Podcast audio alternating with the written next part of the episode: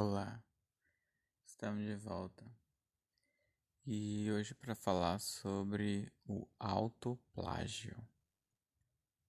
Como eu tenho falado com vocês, a questão da publicação de resumos ou de short paper, em ambos os casos existem a possibilidade que seu trabalho seja considerado para publicação estendida. Alguns jornais vão exigir uma quantidade mínima de páginas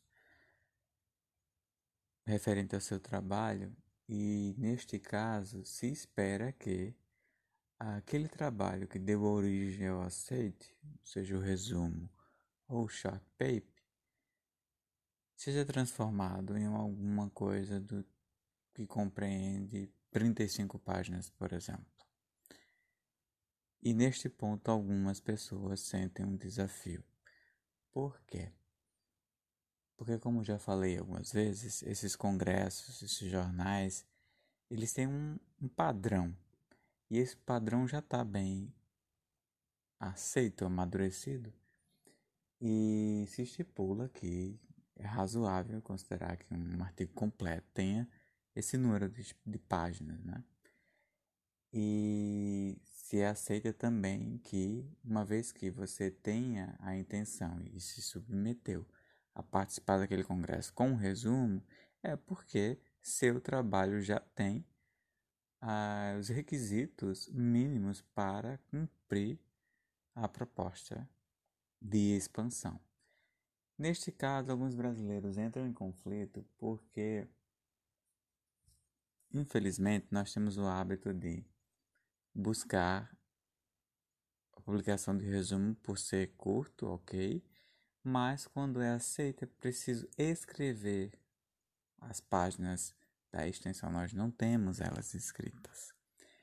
E aí entra em questão a autoplagiação. O que seria autoplagiação? É você pegar aquilo que já foi aceito e tentar apenas estendê-lo, o que não é considerado como uma publicação, porque a publicação se tem ideia que ela deve ser um trabalho original. Se você está pegando algo que você já publicou e apenas acrescentando, não é mais original. É um autoplágio. Então, o que é que nós temos que ter em mente? Que temos que ter duas vias quando se submete um resumo ou um short paper, você tem que pensar naquilo que você não publicou, não escreveu ali e que é publicável, porque se ele for aceito para ser transformado num artigo completo, aquilo que é publicável e não foi dito se apresenta e se soma com aquilo que já foi apresentado de forma resumida. E aí você tem um trabalho original. Porque você pode citar-se, mas a citação ela não deve ser o resultado, ela deve ser um complemento. E neste ponto muito se perde. Citação, gente, não é resultado, é complemento. É fundamentação. Mesmo que seja uma citação própria, né? O autor autocitar-se, inclusive nesse caso, citar um trabalho que ele mesmo fez para o mesmo grupo, mesmo congresso, isso não deve ser feito. Então, quando se vai publicar algo que tem essa possibilidade de publicação expandida a posteriori, divida antes.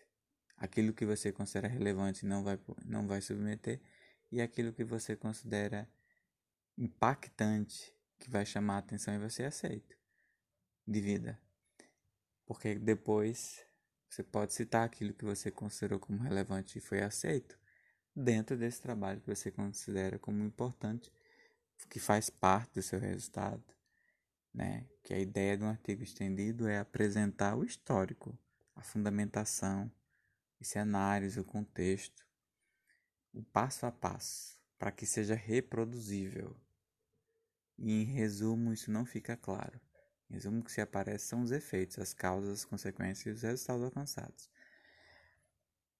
Então temos mais essa dica. Voltamos em breve. Bye.